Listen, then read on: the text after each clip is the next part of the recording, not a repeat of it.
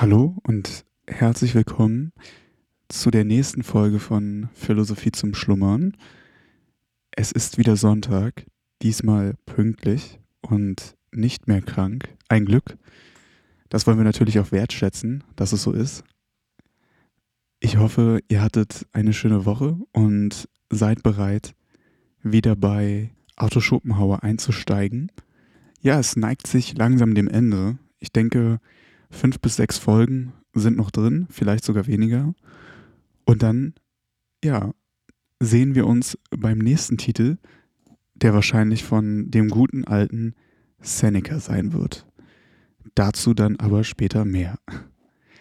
Gut, dann würde ich sagen, lass uns doch direkt mal einsteigen. Wir waren beim neunten Punkt und weiter geht's.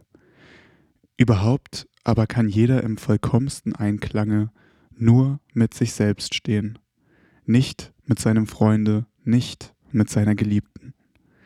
Denn die Unterschiede der Individualität und Stimme führen allemal eine, wenn auch geringe, Dissonanz herbei. Daher ist der wahre, tiefe Friede des Herzens und die vollkommene Gemütsruhe dieses Näs der Gesundheit höchst irdische Gut allein in der Einsamkeit zu finden und als dauernde Stimmung nur in der tiefsten Zurückgezogenheit. Ist dann das eigene Selbst groß und reich, so genießt man den glücklichsten Zustand, der auf dieser armen Erde gefunden werden mag. Ja, es sei herausgesagt, so eng auch die Freundschaft, Liebe und Ehe Menschen verbinden, ganz ehrlich meint jeder es am Ende doch nur mit sich selbst und höchstens noch mit seinem Kinde. Je weniger einer infolge objektiver und subjektiver Bedingungen nötig hat, mit den Menschen in Berührung zu kommen, desto besser ist er dran. Die Einsamkeit und Öde lässt alle ihre Übel auf einmal, wenn auch nicht empfinden, doch übersehen. Hingegen die Gesellschaft ist insidiös. Sie verbirgt hinter dem Scheine der Kurzweil der Mitteilung des geselligen Genusses. Und siehe, für große, oft unheilbare Übel. Ein Hauptstudium der Jugend sollte sein, die Einsamkeit ertragen zu lernen, weil sie eine Quelle des Glückes, der Gemütsruhe ist. Um kurz hier mal einen Einwurf einzuwerfen, das ist auch noch ein Punkt, an dem ich arbeiten muss, weil diese Einsamkeit für mich noch nicht selbstverständlich ist. Das heißt, mein Ziel ist es beispielsweise einfach mal zu sagen, ich fahre jetzt allein in Urlaub und das juckt mich überhaupt nicht, dass ich allein in Urlaub fahre. Noch ist es so, dass ich schon noch darauf achte, mit jemand anderen in Urlaub zu fahren, weil ich vielleicht Angst habe vor dieser Einsamkeit, wer weiß. Und ich denke, dass das schon ein Ziel ist von mir in der nächsten Zeit, in den nächsten Jahren, auch diese Einsamkeit zu, zu lernen, ja, wie der gute Arthur Schopenhauer hier sagt. Aus diesem allen folgt nun, dass der am besten dran ist, der nur auf sich selbst gerechnet hat und sich selber alles in allem sein kann. Sogar, sagt Cicero, jeder muss ganz glücklich sein, der nur von sich abhängt und in sich sein Genügen findet. Zudem, je mehr einer an sich selber hat, desto weniger können andere ihm sein. Ein gewisses Gefühl von Allgenügsamkeit ist es, welches die Leute vom inneren Wert und Reichtum abhält, der Gemeinschaft mit anderen die bedeutenden Opfer, welche sie verlangt zu bringen, geschweige dieselbe mit merklicher Selbstverleugnung zu suchen. Das Gegenteil hiervon macht die gewöhnlichen Leute so gesellig und akkommodant, es wird ihnen nämlich leichter, andere zu ertragen als sich selbst. Noch hinzu kommt, dass was wirklichen Wert hat, in der Welt nicht geachtet wird und was geachtet wird, keinen Wert hat. Hiervon ist die Zurückgezogenheit jedes Würdigen und Ausgezeichneten der Beweis und die Folge. Diesen allen nach wird es in dem, der etwas Rechtes an sich selber hat, echte Lebensweisheit sein, wenn er erforderlichenfalls seine Bedürfnisse einschränkt um nur seine Freiheit zu wahren oder zu erweitern und demnach mit seiner Person, da sie unvermeidliche Verhältnisse zur Menschenwelt hat, so kurz wie möglich sich abfindet. Was nun andererseits die Menschen gesellig macht, ist ihre Unfähigkeit, die Einsamkeit und in dieser sich selbst zu ertragen.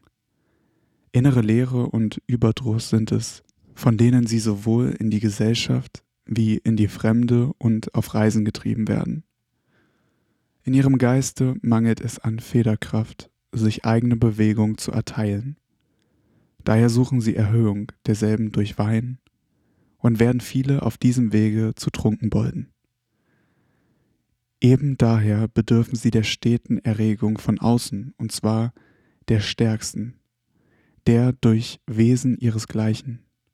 Ohne diese sinkt ihr Geist unter seiner eigenen Schwere zusammen und verfällt in eine drückende Lethargie. Bekanntlich werden Übel dadurch erleichtert, dass man sie gemeinschaftlich erträgt. Zu diesem scheinen die Leute die Langeweile zu zählen, daher sie sich zusammensetzen, um sich gemeinschaftlich zu langweilen.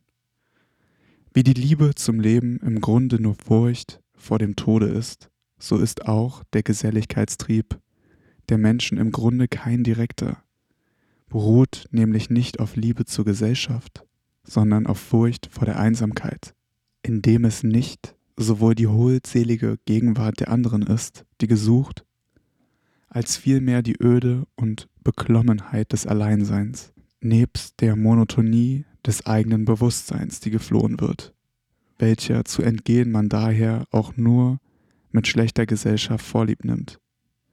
Im gleichen das Lästige und den Zwang, den eine jede notwendig mit sich bringt, sich gefallen lässt. Hat hingegen der Widerwille gegen dieses alles gesiegt, und ist infolge davon die Gewohnheit der Einsamkeit und die Abhärtung gegen ihren unmittelbaren Eindruck entgegengetreten, so dass sie die oben bezeichneten Wirkungen nicht mehr hervorbringt, dann kann man mit größter Behaglichkeit immerfort allein sein, ohne sich nach Gesellschaft zu sehnen, eben weil das Bedürfnis derselben kein direktes ist und man andererseits sich jetzt an die wohltätigen Eigenschaften der Einsamkeit gewöhnt hat.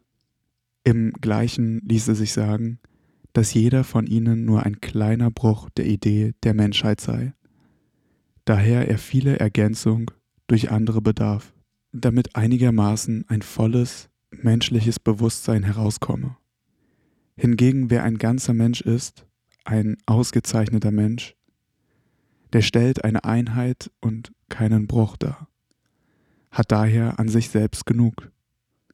Man kann in diesem Sinne die gewöhnliche Gesellschaft jener russischen Hornmusik vergleichen, bei der jedes Horn nur einen Ton hat und bloß durch das pünktliche Zusammentreffen aller eine Musik herauskommt.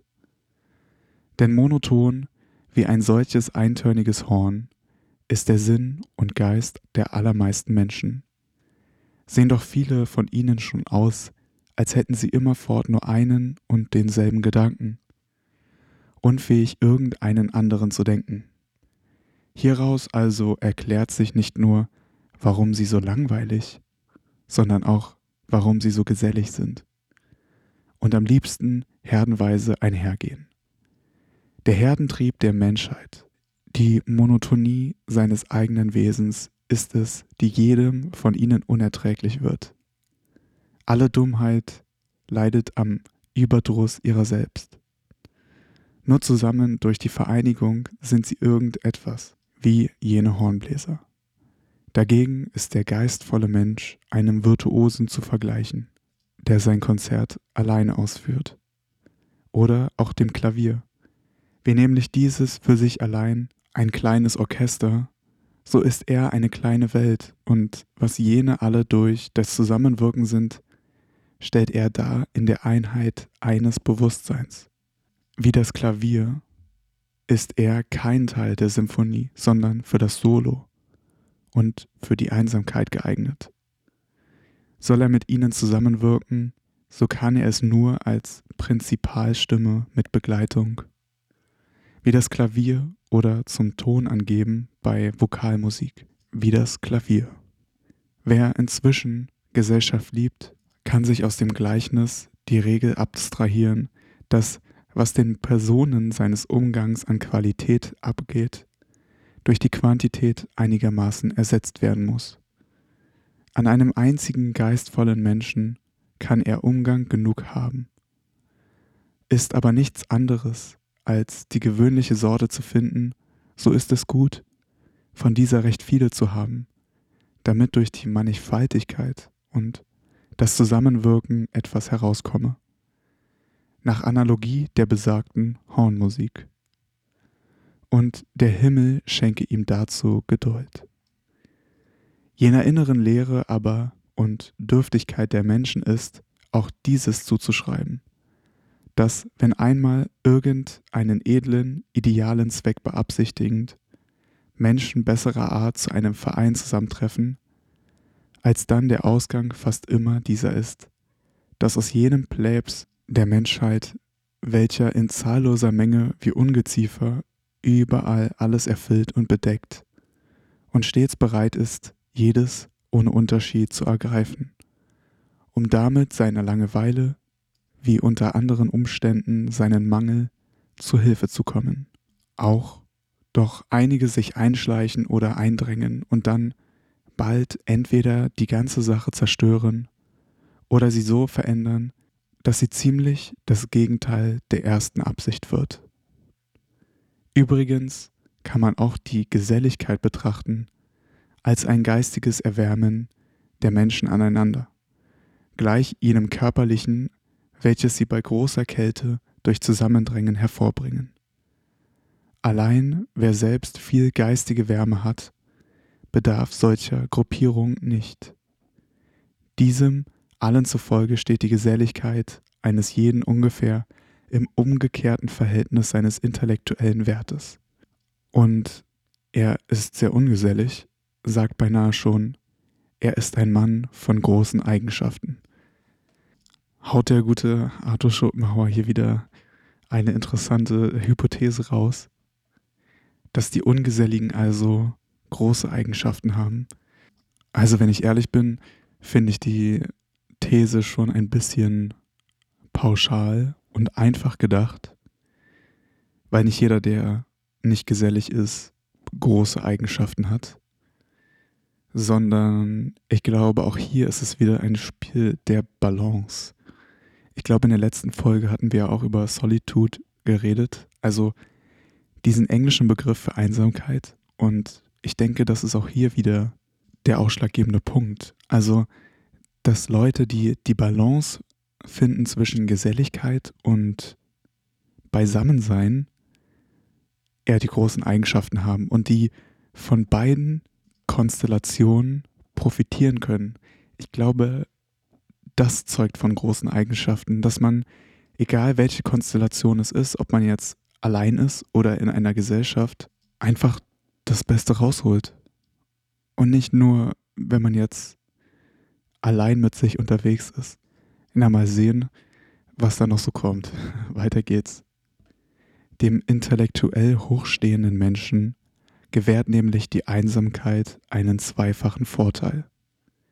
Erstlich den, mit sich selber zu sein und zweitens nicht mit anderen zu sein. Diesen letzteren wird man hoch anschlagen, wenn man bedenkt, wie viel Zwang, Beschwerde und Selbstgefahr jeder Umgang mit sich bringt. Geselligkeit gehört zu den gefährlichen, ja verderblichen Neigungen, da sie uns in Kontakt bringt mit Wesen, deren große Mehrzahl moralisch schlecht und intellektuell stumpf und verkehrt ist. Also, hier muss ich auch nochmal wieder einwerfen, dass es auch schon wieder sehr pauschal ist und sehr hart. Vielleicht auch sehr pessimistisch, davon auszugehen, dass die große Mehrzahl moralisch schlecht und intellektuell stumpf ist. Also meine Herangehensweise ist da persönlich, dass egal wen ich treffe, ich immer probiere, irgendwas von dieser Person zu lernen oder mitzunehmen. Und genauso begegne ich auch allen Leuten in Gesellschaft. Aber vielleicht gehöre ich nach Arthur Schopenhauer dann zu den moralisch schlechten und intellektuellen Stumpfen, Wer weiß. Weiter geht's. Der Ungesellige ist einer, der ihrer nicht bedarf. An sich selber so viel zu haben, dass man der Gesellschaft nicht bedarf, ist schon deshalb ein großes Glück, weil fast alle unsere Leiden aus der Gesellschaft entspringen und die Geistesruhe, welche, nächst der Gesundheit, das wesentlichste Element unseres Glückes ausmacht, durch jede Gesellschaft gefährdet wird und daher ohne ein bedeutendes Maß von Einsamkeit nicht bestehen kann. Um des Glückes der Geistesruhe teilhaftig zu werden, entsagen die Zyniker jedem Besitze. Wer in gleicher Absicht der Gesellschaft entsagt, hat das weiseste Mittel erwählt. Denn so treffend wie schön ist das Bernardine de Saint-Pierre sagt, Enthaltsamkeit im Essen macht unseren Körper gesund. Enthaltsamkeit im Menschenverkehr die Seele. Sonach hat, wer sich zeitig mit der Einsamkeit befreundet, ja, sie lieb gewinnt, eine Goldmine erworben. Aber keineswegs vermag dies jeder. Denn wie ursprünglich die Not, so treibt nach Beseitigung dieser die Langeweile die Menschen zusammen. Ohne beide bliebe wohl jeder alleine, schon weil in der Einsamkeit die Umgebung der ausschließlichen Wichtigkeit, ja Einzigkeit entspricht, die jeder in seinen eigenen Augen hat und welche vom Weltgedränge zu nichts verkleinert wird, als wo sie bei jedem Schritt ein schmerzliches Dementi erhält. In diesem Sinne ist die Einsamkeit sogar der natürliche Zustand eines jeden. Sie setzt ihn wieder ein, als ersten Adam in das ursprüngliche seiner Natur angemessene Glück. Aber hatte doch auch Adam weder Vater noch Mutter. Daher wieder ist, in einem anderen Sinne, die Einsamkeit dem Menschen nicht natürlich, sofern er nämlich bei seinem Eintritt in die Welt sich nicht alleine, sondern zwischen Eltern und Geschwistern, also in Gemeinschaft gefunden hat. Demzufolge kann die Liebe zur Einsamkeit nicht als ursprünglicher Hang da sein, sondern erst infolge der Erfahrung und des Nachdenkens entstehen. Und dieser wird statthaben nach Maßgabe der Entwicklung eigener geistiger Kraft. Zugleich aber auch mit der Zunahme der Lebensjahre wonach denn im Ganzen genommen der Geselligkeitstrieb eines jeden im umgekehrten Verhältnis seines Alters stehen wird. Dem Knaben ist das Alleinsein eine Größe Pönitenz. Jünglinge gesellen sich leicht zueinander. Nur die Edleren und Hochgesinnten unter ihnen suchen schon bisweilen die Einsamkeit. Jedoch einen ganzen Tag allein zuzubringen, wird ihnen noch schwerfallen. Dem Manne hingegen ist dies leicht. Er kann schon viel allein sein und desto mehr, je älter er wird. Der Kreis, welcher aus verschwundenen Generationen alleine übrig geblieben und dazu den Lebensgenüssen teils entwachsen, teils abgestorben ist, findet an der Einsamkeit sein eigentliches Element. Immer aber wird hierbei in dem Einzelnen die Zunahme der Neigung zur Absonderung und Einsamkeit nach Maßgabe ihres intellektuellen Wertes erfolgen. Denn dieselbe ist, wie gesagt, keine rein natürliche, direkt durch die Bedürfnisse hervorgerufene, vielmehr bloß eine Wirkung der allermeisten Menschen, bei welcher das Schlimmste ist, dass im Individu die moralischen und intellektuellen Unvollkommenheiten den Umgang der meisten Menschen ungenießbar, ja, unerträglich machen. So kommt es denn, dass obwohl in dieser Welt gar vieles recht schlecht ist, doch das Schlechteste darin die Gesellschaft bleibt. So dass selbst Voltaire, der gesellige Franzose, hat sagen müssen, die Erde ist mit Menschen übersät, die nicht verdienen, dass man mit ihnen redet. In diesem Sinne haben alle geredet, die Prometheus aus besserem Tone geformt hatte. Welchen Genuss kann ihnen der Umgang mit den Wesen gewähren, zu denen sie nur vermittels des niedrigsten und unedelsten in ihrer eigenen Natur nämlich des Alltäglichen, Trivialen und Gemeinen darin, irgend Beziehungen zu haben, die eine Gemeinschaft begründen und denen, weil sie nicht zu ihrem Niveau sich erheben können, nichts übrig bleibt, als zu dem ihrigen herabzuziehen, was dem nach ihr trachten wird, sonach ist es ein aristokratisches Gefühl, welches den Hang zur Absonderung und Einsamkeit nährt. Alle Lumpen sind gesellig zum Erbarmen. Dass hingegen ein Mensch edlerer Art sei, zeigt sich zunächst daran, dass er kein Wohlgefallen an den übrigen hat, sondern mehr und mehr die Einsamkeit ihrer Gesellschaft vorzieht.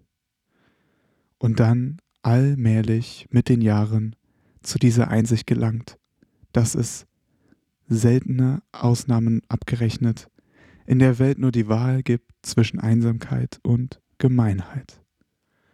Sogar auch dieses, so hart es klingt, hat selbst Angelus Silius seiner christlichen Milde und Liebe ungeachtet nicht ungesagt lassen können. Ich zitiere Die Einsamkeit ist Not, doch sei nur nicht gemein, so kannst du überall in einer Wüste sein.